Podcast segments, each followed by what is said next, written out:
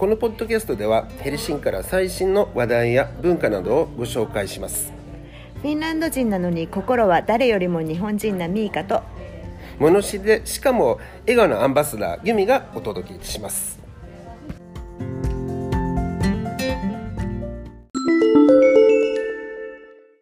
はい。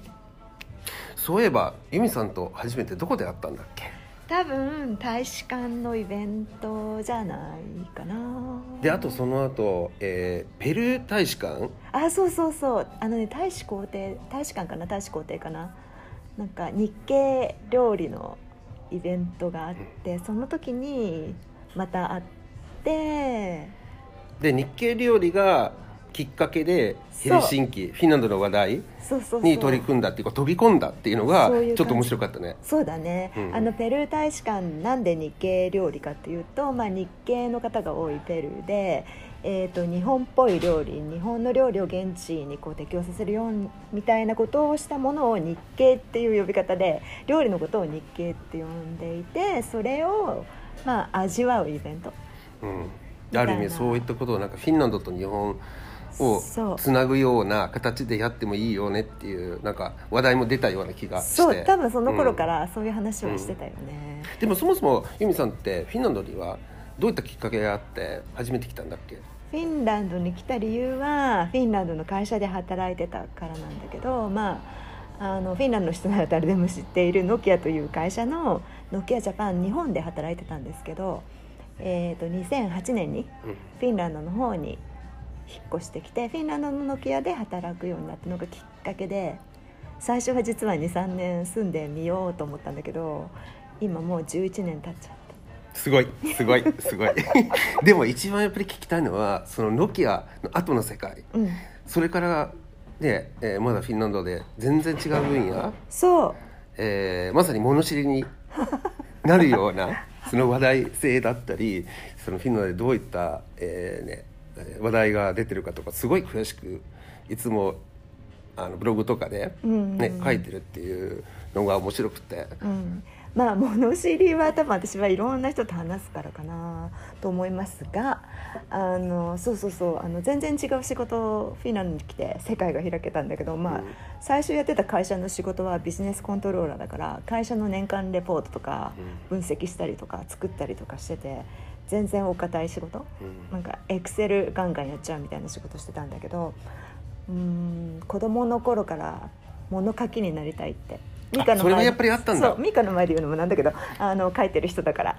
いやいやでもそれはやっぱりすごいよね。だって幼い頃にうんかなんか物書きになりたいっていう夢を持つ人っていうのはいずれなんかそっちの方に行っちゃうような気がするね。うん、多分ねずっと思ってることをやりたいと思ってたことで、うん。そのノキアのリストラが始まって会社がどんどんどんどんあの人を辞めさせていって、まあ、業績良くなくてね、あのみんな辞め辞めさせられてみんな辞めたっていう状態の時に、まあ、せっかくだから全然違うことがしたかったので、まあ、今の大手クライアントさんに、まあ、物書きになりたいんだったらメールでこうなんか向こうがその気になるようなものを書きたい、まあ、その対策じゃないけどなんか私の中ではお手紙書いたってなってるんだけど、うんいいお手紙を書いてもしかしたら仕事もらえるかなと思ったら本当にもらっちゃったっていう。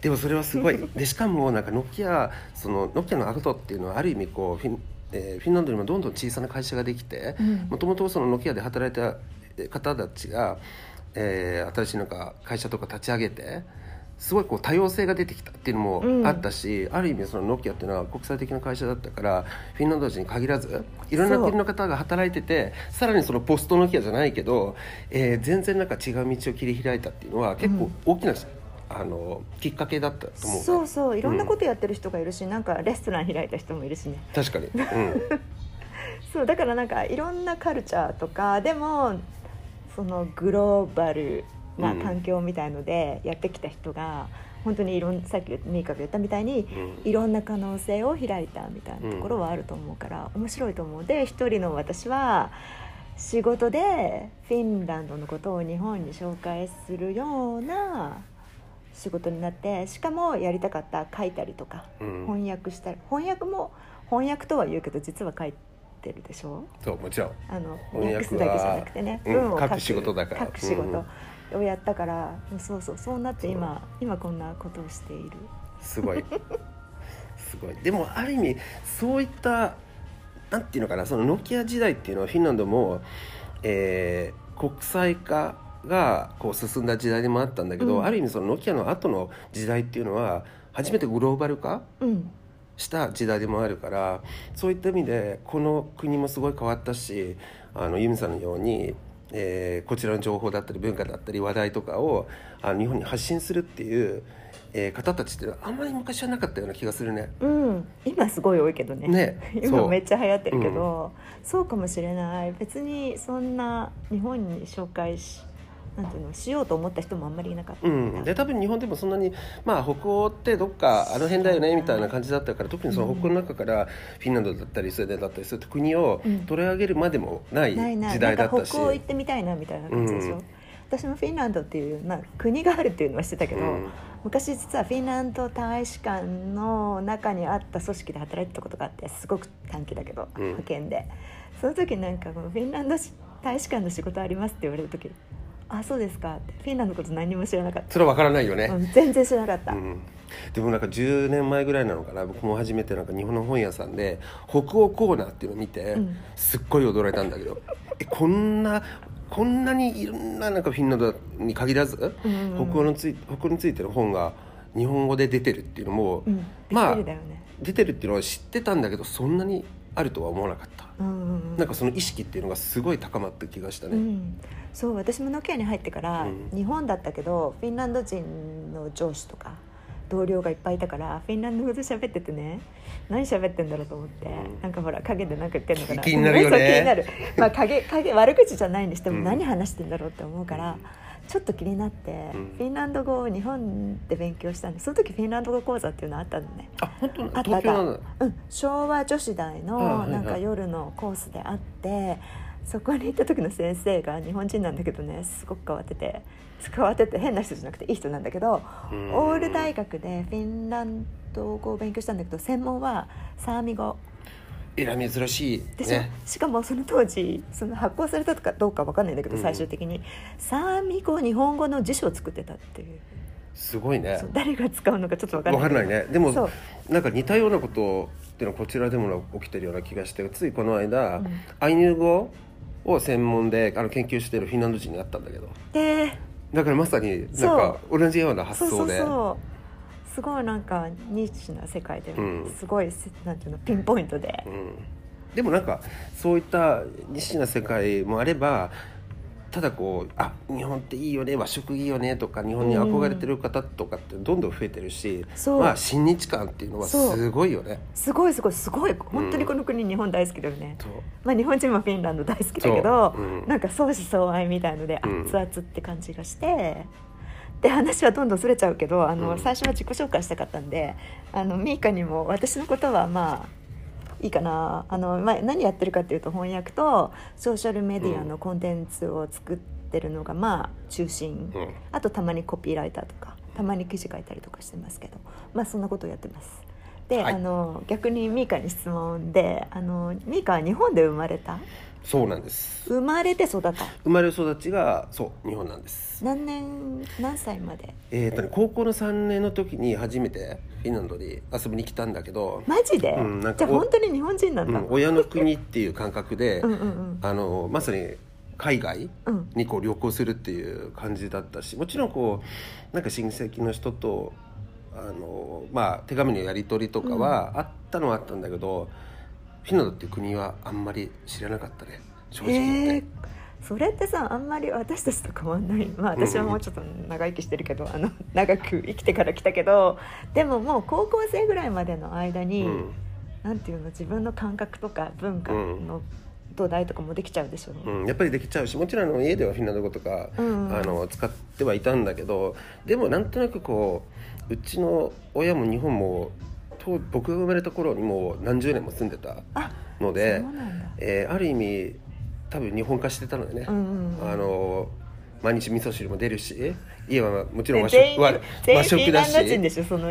和食だし親父とは主に日本語ではあのわけわかんない浪曲の話とかで盛り上がったりしてて。やっぱそういった環境で育つとしかもあの隣のあのおばあちゃんっていうのがまさにもう自分のおばあちゃんのようなすごく僕を大事にしてくれた方がいたのでその家族っていう概念っていうのはまさにもう日本の一部でもあったからあんまりフィンランドっていうのは意識しなかったね。面白い、そっかそこまでだったんだ。私なんか日本に住んでたっていうのは知ってるし子供の頃日本にいたから、うん。日本語ペラペラってしてたけどそんな長い間住んでたって実は知らなかった。いや多分あのその仲間っていうか、うん。僕のように日本で育ったフィンランド人っていうのは、うんうん。もちろんいるのはいるんだけど結構みんなバラバラであのそのすごいそのなんていうのかなフィンランあ日本にいた頃もその家の中はとりあえずフィンランドっていうんううん。家庭もあればうちみたいなあんまりこうはっきりしないような曖昧な 家庭っていうのもあったのかなみたいな気がする。すうん。ごいね、そっかそっか。すごいなんか今ミーカのその日本語ペラペラとか超私よりも絶対日本人気質だよねみたいなところが、ななんでかっていうのがちょっと分かったでフィンランドに高3の時に来て、その後またでも日本に住んでうんまたうん。たただ旅行しただけ、うん、ちょっと、うん、一回来てあとあの、高3の時っていうのは、えーフィンランドで初めて国家試験みたいなのがあるから一応それをそね。うん、受けて、うんうんそれからやっぱりちょっと北欧点厳しいなと思ってまた大学とか仕事とか就職とかっていうのはあの日本だったのであ行ったり来たりでえ何年日本にいて何年こっちかっていうの数えてもいないんだけど、うん。まあ半分以上は日本だね。うんでも今はヘルシンキ大学で日本の何を教えてえーとね、古典文学平安平安鎌倉あたりが一応、うん。まあ、専門っていうかそうなんだけどまあいろいろいろいろやっぱり日本に興味を持ってるその学生さんっていうのも、えー入り口はまあ様々で、うん。えー和食だったり漫画だったりアニメだったりそういったものが多いんだけどそういったこうポピュラーなものからもうちょっとこう、まあ、文学だったり、うんうん。文化的なものだったりえー仏教だったりそっちの方に導ければいいかなということなでやってます。へえなるほどね。あと本も書いてうん。ちなみに。言い忘れそうになっちゃったけど、ちょっと今いろいろはい来てもらってます。で本当は、えーもう幼い頃から僕も由美さんと同じで物書きになりたいっていうのがあったあったんだけどそのフィクションとかそういったものも、えー昔は結構書いてたんだけどやっぱりある意味こう日本うん。を通じて何かを書いた方があの面白いんじゃないかとあの思って。で最初の2冊ぐらいはなんか文学系のものだったんだけど、やっぱり地元の方に憧れの日本であったとしてもあんまり知らない国だからやっぱり食から入った方がうん。理解してもらえるのかなと思って、結構食の本とかも最初の頃は書きました。そうだって日本の文化っていうかまあ日本においてうん。食ってすっごい大事でしょ、うん。それ普通だと思ってたけどフィンランドに来たらちやっぱその違うんだよね。全然違うっていうことが分かった。なんか食のなんていうのかなに対する重重要性？なんかその、重きの置き方が全く違う。全く違う。そう。日本ほどなんか普通の人があのグルメとかじゃなくて、うんあのシェフとかじゃなくて 普通の人が食にこだわる、うん。こだわりがもうめちゃすごいよね。うん。しかもなんかこう食についてお話をするっていうかそれがこう話題になるっていうのは、うん。確かに最近は増えてきたけど昔はフィンランドあんまりなかったような気がするね、うん。まあ貧乏だったのか生活も大変だったかもしれないけどそもそもその文化的にはこう食っていうのはあんまりこう重要ではなかったようなうんうんうん。気がするね、私もそれは感じます。今はもうだいぶねそういうそいわゆるグルメブームみたいのがフィンランドにも来てていろんな料理とか、うんあのなんて言うんだろうなんかこの店がいいとか、うこういうものがあるとか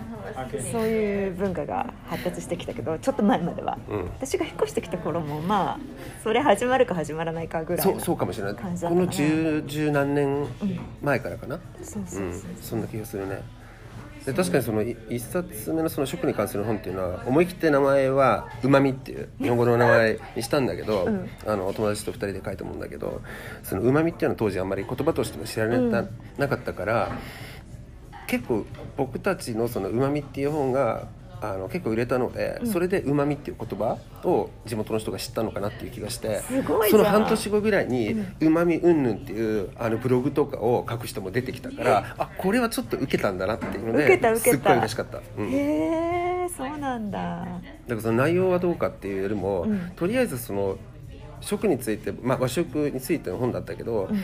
その食についてお話をする楽しみうんうんうんうん。とか、どういった観点から分析とかしなくてもいいから、うんうん。とりあえずその自分の体験とかを語れるかっていうことについて結構書いたからあれが多分受けたのかな。うん、なんかそうあの詳しい話っていうんじゃなくて我々ももちろん詳しいレシピの話もすることもあるけど、うん。なんかそれでどんだけ自分が幸せになったかみたいな話をいやこれがすごいよくてみたいな話をするでしょ、なんかそれをシェアするのがすごい楽しくて人の話を聞いてえじゃあ私もここに行ってみようとか、えこういう子はこれもあったよとか、それでめっちゃ盛り上がれるっていうのがなんかいいよね日本ではね。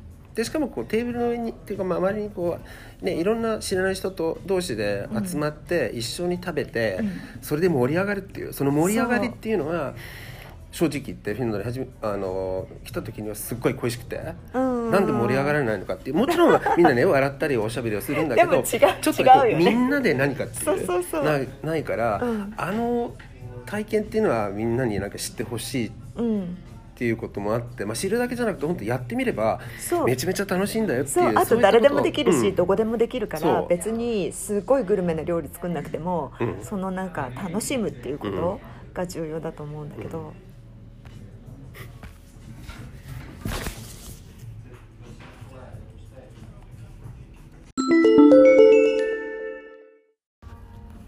ではでは早速ヘルシンキの最新の話題といえばバケツ。バケツ。しかもなぜバケツが話題になるのか。そう、まあ、バケツだけじゃないんだけど あの、まあ、最新の話題というニュースという意味では、えーフィンランドに初めて無印良品無地がオープンしてすっごい話題になってる。うん、でこれはえっと、えーヨーロッパ最大？うん、ヨーロッパ最大。最大の店舗。しかもレストランも喫茶もついてる。っそう。ていうことで。そう。しかもあのヘルシンキの中でもなんていうの中心的なショッピングモール、うん。まあ、一番の中心地ぐらいなところの、えー4階フロアのお店を全部追い出してうん。そこを無印にしちゃったっていう。まあそれも話題性があるよね、しかもお店ができる前に2階だっけ？3階だっけ？ポップアップでお店を出してそれでヘルシンキだったらいけるんじゃないかっていうのでやってきた無地そうそうそう。それってすごいなんかさすがっていう戦略。あの、試してからやるっていうのがすごく私はなんかそのビジネスとかの分野においてさすがって思ったんだけど、でで確かにそのヘルシンキを選ぶっていうのも結構すごいなって思うのは、うん。まあ、いろんなこう製品開発とかもやりたいっていうことは新聞とかにも載って載ってたんですけどそもそも北欧デザインと無地って、なんかそう。合うよね。合う。うん。そう。今あの私が使ってるコーワーキングスペースで録音してるんだけどこうパッて見て本棚の感じとか、うんテーブルの感じとかに。そうね、無地に通ずるものがあるうん、気がする。しかも一番びっくりしたのは無地のお店に入るとフィンランド人が大好きなサルミヤッキっていうあの 黒い飴のコーナーがドカンとある。そう。あとあのフィンランド人のソウルフードのライ麦パン。ライ麦パンも揃ってます。そう。だからなんか普通の無地じゃない。うん、で喫茶店でも、うん。あのおばちゃんたちがこう並んでたんだけど今日ちょっとこっそり、あの行ってきたんですけどやっぱりシナモンロールをみんな食べてますやっぱりね、日本人も大好きフィンランドのシナモンロールコルバプースティそうそうそう。なんか現地化ある意味現地化してるけど製品は無地。うん、あとでも食品に関してはフィンランドのものがとても多い、うん、とても多い多い。かな？であのレストランも喫茶店も確かにフィンランドのものが多いみたいなんだけど、本当本当はなんかねキーマカレーだったり、うん。日本のカレーライスそう。オムオムライスそうああいうの出してほしい、ね、ナポリタン。出してほしいね。出言っしててほしいよねたねこの間ナポリタンの。話そう。そう,、うん私あのと10月あ9月か。日本に行った時に無地ホテルに泊まって銀座の。ですごいあの無地デパートみたいになっててね。下の階は階ごとにこれトラベルコーナーとか、食品とかあって。でその上に無地ホテルがあったんだけどそこの1階の食品コーナーの冷凍食品がすごいあのエスカレーター登りながらちょっと下こう見てただけなんだけどそうなんだ。からできるんだ。冷凍おにぎりとか冷凍なんとかとか全部無地なの。おにぎりってそういえばヘルシンキの MUJI の店って置いてるかな？多分ない。置いてほしいね。なんかサラダとスープみたいな感じでしょ。なんか混みすぎてて詳しく見れなかったんだけど、でもなんか話題性といえばそのバケツそうのバケツの話なんだけど話にまた戻る。そのバケツ蓋付きっていう。あの袋。そう袋にあのバッグエコパックみたいなやつにそれが書いてあるだけで、うん。バケツは入ってない。そうバケツは入ってない。でもそれがめっちゃ話題になって新聞とかにも取り上げられてそれは？それが一体何なのかっていうのはとあのすごい戸惑うところなんだけどでもうん。バケツっていうのは何年か前、えーどっかの大手のうん。大きなお店ができ、まあ、スーパーマーケットみたいなのができて、その店がオープンした日にバケツを配ってたのね。うん。で何何百人か分かんないんですけど大勢の方がとりあえず無料でバケツいただけるからっていうので天気もそんなに良くないのに、うんうんみんなちゃんと並ぶっていうのそう。で一回話題になったんです。それからすごいいろんなところでその バケツ配るっていうのが、すごいなんかバケこれを契約したらバケツもらえるとか。そう。確かにね。なんか携帯電話そう。の会社とかもやってそうたね。そうそうそう、ん。エリサかどっかそがう。こう並んだらあか契約したらバケツもらえますでよくよく考えバケツって例えばヘルシンキの人っていうのは一体どうやって使うものなのかな？持ってる？持ってないです。私も持ってないです。でも多分地方だったらその夏小屋とか別荘に行く時はバケツっていうのは、まあ、水サウナだったり水ああいったとか、そう必要だと分かるけどあとさなんかあうんの、ストロベリーピッキング。あいちご狩りとかブルーベリーとかその時に私もなんか友達が持っててやっぱバケツに積んでた。でもそれはもしかしたらそのきっかけかもしれない。っていうっていうかやっぱり、あのブルーベリーとか、うんうんうん。その他のベリー狩りってみんなやるから、うん。やっぱりあれああいった時はバケツじゃないとダメなのかな、そうかもしれない。まあ他のものでも代用できると思うけど、うん。使いやすいんじゃない？取っ手もついてるし、うん。でもこれはなんか国民の、えー obsession。うん、と本当に全国民なのか分かんないけどすごいバケツをバケツっていうのに固執し固執している、でしかも多分ふざけてるんだよね。うん、多分そうね。面多白くて。分お店側もあのその 来るお客さんっていうのもバケツなんて思いながら、あこれ結構いいジョークだねっていう発想なのかな、それあるよね、で今回無地でそのバケツじゃないんだけどバケツをネタにしたうん。ショッピングバッグに、えー、となんかスタンプとかちっちゃなこうギフトが入って先着500名様にプレゼントします。でなんか地元の新聞がそれを紹介したんだよね。そう。ですごい並んで、うん。と無地はとショッピングモールの4階うん4回。ででもショッピングモール実は地下からあるから、まあ、5階ぐらいの高さなのにその地上まで人が並んでた、うん、地上でそのショッピングモールをこそうぐるっと外側から回るように感じで何9 9 900名？人数わかんなない。なんかすごいいっぱいの人が並んで、たっていう写真を私も見ただけだけど、うん。実際並んでないんだけど。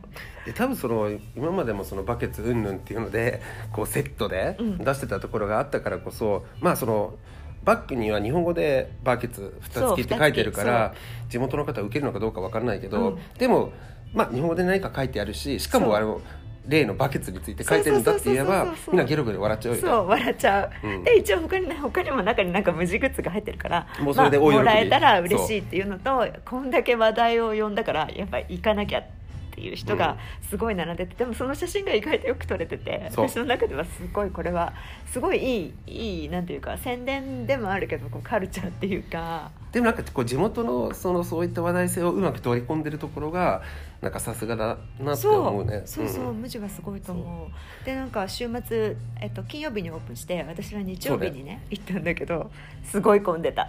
僕ね実は今日の朝行ってきたんだけど、うん。やっぱり混んでたね。ねえなんか今観光地みその地元の人の観光地みたいになってて、で街中歩いてるとやっぱ無地バッグ持ってる人が意外に多いっていうのおいおい。ででねあのバッグ自体はね売ってるということを確認したんだけどあのもちろん中にプレゼントは入ってないけど。確か5ユーロそうそうそう安い、うん。意外と安い。でバケツもなんか5ユーロ以下だった。確か。バケツ自体も。じゃあバケツ買わないといけないってことなのかな？そうかも。でしかもねちょっとごめんなんかバケツって言えば、うん。フィンランド語でアンパリって言うんですけど、うんうん。なんかちょっと変な言葉で、うんなんかあんまりこう日常的に使わないような気がするんですけど、うん。でも不思議な言い方があってなんか直訳すればちょっと変に聞こえるんですけど一滴飲んでもまあ大丈夫だよ。でバケツにオベルシぬこともないよっていうなんか言い方があるんだけど、うん。えフィンランド語でちょっと紹介して。ティッパイタッパエカアンパリンホコっていうのが今言った日本語のそう。まあ、ももともとのフィンランド語。で多分その一滴っていうのは水なのかお酒なのかちょっとうん。あの区別がつかないんだけど多分お酒かもしれない。うん。でなんかちょっと飲んでもまあ大丈夫だよ。でバケツ一杯飲んだとしても溺れ死ぬことはないよっていう意味合いで多分みんな使ってるんだけど、でももしかしたらそのお酒に限らずお水だったり嫌なことがあったとしても、まあ、ちょっぴり嫌なことがあっても乗り越えられるし、うん。まあバケツぐらいでもどうにかなるよねっていう。もしくはバケツさえあればそんなにこう大変な状大丈夫。うんまだ大変な状態じゃないみたいなことなのかな？なんかわかんないようだけどなんとなくわかるような気もする。ちょっとこう、う筋道が通らないけどでもなんとなくっていう、うん。まあじゃあ大丈夫かなって思っちゃう、うん。それ聞いたらそんな感じがする。そうそうそう。でもなんかそういったフィンランドの言い方っていうのは、うん。あんまり若い世代の人って使わないような気もするし、多分昔のその地方とかでよく使われてた言い方がまだこう回ってるっていうかまだうんうんうん。たまにこう使われるぐらいで、うん。あんまりこう意味を多分誰もそれほど深く考えてないから、うん。でもちょっと面白い言葉遊びになるし。そうねそうね。まああとバケツはうん。みんなの、なんかなんていうの好きな話題？そう好きな話題ししかも蓋ついてれば最高だよねっていう。私もまあそのバケツカルチャー全然よくわかんないけど、うん。でもなんかバケツって聞くとちょっと笑っちゃうしあバケツだからまた並ぶわけねみたいななんかそう。なんて言うんだろうよくわかんないけどちょっとくすぐったいよね。そう。そう。よくわかんないんだけど、面白いみたいなところがあって、まあ家にバケツあるかどうかは別として、まあ、それそういうなんていうかバケツに行列するフィンランド人、他のものではそんなに行列しないでしょ？もともと行列好きな国民？そんなことはないと思う。逆に昔はどうだろう。せ戦後は多分なんか食料品とかもあんまりなくてうん。まあフィンランドに限らずどこも結構大変だとかみんな並んでたと思うけどその後は特に並ぶっていうのはあんまり聞かないね。今別にそんなんななんか並ぶんだったら違うところ行こうかみたいなことじゃない？しかもお店普通のレストランとか考えてても、日本だと美味しいお店だとすごい並ばないと入れないんだけどこちらは逆にああこれ並ばなくちゃいけないところだったら嫌だっていうのでみんな行かないそう。そう。だけど日本だったら並んでるところにわざわざ並ぶみたいなのあるでしょ。並んでるものはいいものだからなんか私たちも並ぶ、うん、ちょっとせっかちなことあの面もあるかもしれないねこっちは。なんかこう絶対並びたくない。あの早くお願いしますみたいな、うん、あるある。だって私せっかちっていうか、まあ、忙しいっていう意味で、うん。だいぶなんか私にとってはフィンランドの生活はすごくゆっくりしていてのんびりしてると思うんだけど、でもなんかあのお風呂ないでしょ家に。ないねあれなんかどっかの不動産合ってんのか間違ってんのか分かんないけど、うん。どっかの不動産屋の説明でフィンランド人は忙しいからお風呂入ってる時間がないその説明はすすごいね。説明を受けたことある。だ時間が本当にないんじゃなくてまあなんかお風呂入ってるくらいだったらシャワーで済ませて別のことをやりたいといううん。気持ちがあるって聞いたことがあるけど、でもある意味そういった話はあるかもしれないね。うん、だってそれはなんかお風呂にお風呂だけじゃなくて例えば食もそうだし、うん。さっさと食べて違そううことをやるとかじゃあ自分のその趣味が好きだからとか子供たちをアイスホッケーのうん。なんかどこかに連れて行かなくちゃいけないとかっていうのであのそんなのんびりしてる場合じゃないよっていう空気はあるね。ある。でもなんか日常生活はそうだけど、うん。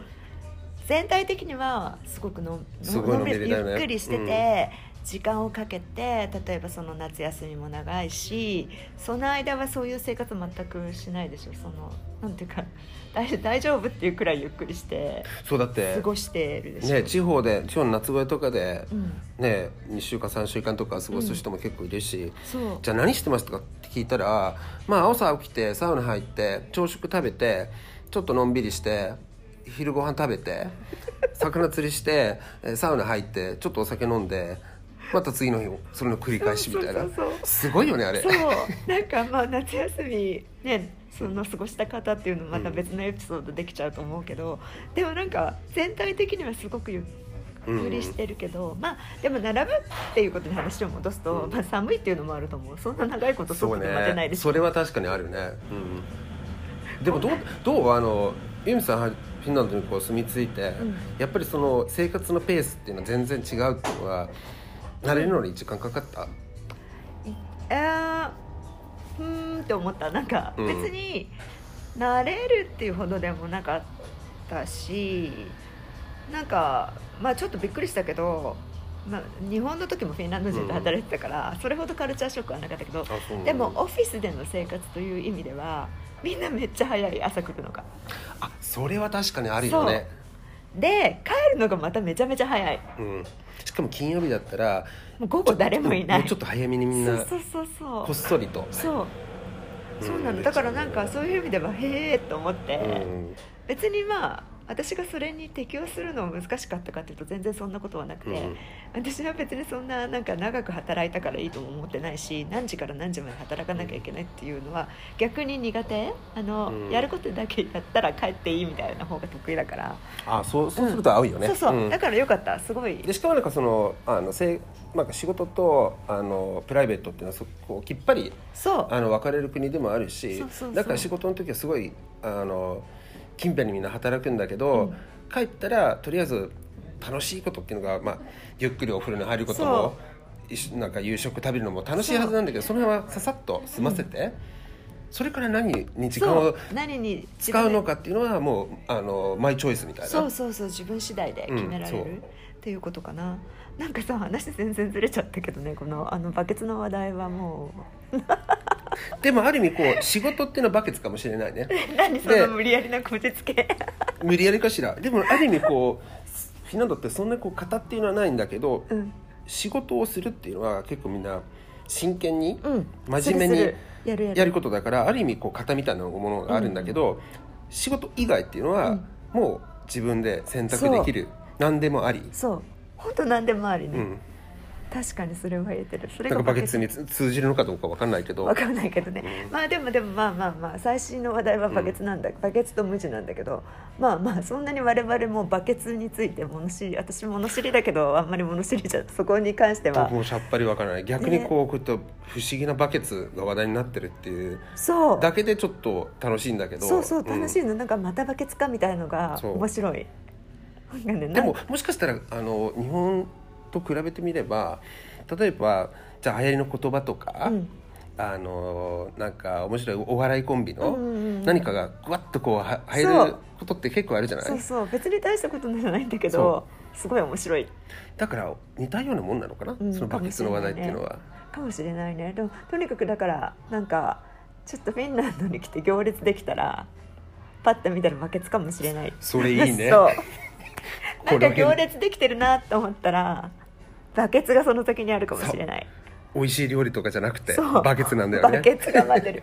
そう。でも今回なんかさっき日本人の友達から聞いたところによるとなんかねその行列してた人には中には日本人もすごい多かったって。あのそうなんだ。バケツの字が書いてあるバッグをもらうすごいね。行列には、でもあのすごいオープン前からものすごい話題になってたでしょ、うんその確かにバッグについては、うんだから多分すっごいその日本人も、うんが日本人としては日本語で書いてあるからすごくわかるしなんかもちろんみんなね SNS で発信したいっていうのもあるから。でもフィンランドの文化でそのバケツっていうのがそれほど話題になってるって知らなかったら、ふなんでそう。なんでバケツ蓋付きって書いてるのかなんかわけわかんない。わけわかんない。そこに行って、うん。それで無印良品にあのフィンランド来て話題になってるって聞いたから店に行ってあれ多分外側の方にかかってたよね、うんうんうんかかってた分かりやすいところにかかってて、うん。あれ見てこれ何って思うよね。なんかフィンランドでしか買えない無印のバッグだけど 本当だね。確かにこれ何みたいな。限定限定品みたそいうな。その背景みたいなのが説明されないと、うん。なんななんでっていうか面白くもなんでもないし何これっていう感じ。そう。でそうそうフィンランドでしか買えないものといえばもちろん食品もそうだけどあと、えっと、カンピ無地って書いてあるバッあグ確かにそれはそうね。なんか前どことなんかのイベントで私はもらったことがあったけどそれがあるかなあと食品かなうんあと食品だと思います、ね、うん。ね。あとはまあ普通の無印のもので、でもお店の雰囲気って言えば確かにこうあお店無地のお店で店だとこういった感じかなっていうこともあれば、反面なんか特に入り口付近っていうのは、まさに本棚とこがあってすごいこうアットホーム的なちょっと北欧のどっかのお店インテリア関係のお店に入ったような雰囲気も。あるある。ね。なんかそこがやっぱりなんかよく言われるけどフィンランドと日本のなんか文化が似てるみたいな感じで、うまく調和されてなんか我々が行ったらちょっと世界は日本急になんか東京戻っちゃったみたいな雰囲気するんだけど、うんうね。でも北欧っていう感じがする、で多分あとその、えーブランドっていうのは確かにねどこの人だってこだわったりするんだけど、うん。ある意味フィンランドでもこう派手な、うん。どこそこのブランドのバッグですとかあのコートですっていうのはあんまりアピールしないよね、そうあんまり流行らないよそう。ねだからちょっとこう地味な方をうん。好むところがあるから、そういった意味では無地のような確かに。あのブランドっていうのはすごく受けるね。そうそうそうそう。あの本当にいわゆるブランドっていうのはこの国ではあんまり意識がないっていうか、なんとかのなんとかだからこの私の持ってるバッグがすごいいいとか、うん。そういう発想はないでしょ、う。ん、あまりないししかもあの地元の新聞にちょうど2日前に載ってた記事なんだけど、なんかえー経済部の記者が、えーその無地が無地のオープンあの店がオープンしたっていうことでその無地っていうのは一体どういったブランドなのかっていう。あの一応ブランドなんだけどブランドでありバンドブラこう目立つような名前ではないからっていうので、なんかこういったあのブランドっていうのはまあその本人も前から知ってたみたいでベルリンで T シャツとかいっぱい買ってたらしいんだけど、うん。でもその今こう無地がヘルシンキにオープンしたからあのオープンしたからあそういった無地の商品っていうのは好きなように使えるんだっていう。特にテーブルはどこそこのテーブルですとかリビングで使ってくださいとか、っていうものではなく、まあ、好きなところで使えばいい、で洋服もそうだし。だからそういったなんていうのかさっきの話じゃないけどこうプライベート的な好きな自分がやりたい放題自分が使いたい放題に使えるっていうその発想は意外にこの国に合うのかなって思ったんだけど、だ確かに確かにそう本当に無地のものってどこでも使えるから。そう。なんかあんまりこだわりがないっていうか普通無地のものってデザインとかもすごいプレーンだから、そうね。フィンランドにいいんじゃないの？あの家にも合うよね。うん確かに合うね。だってフィンランドの家ってどどう印象はどうでした？初めてフィンランド人の家あのはうん印象、ね、お邪魔した時。どうですかね？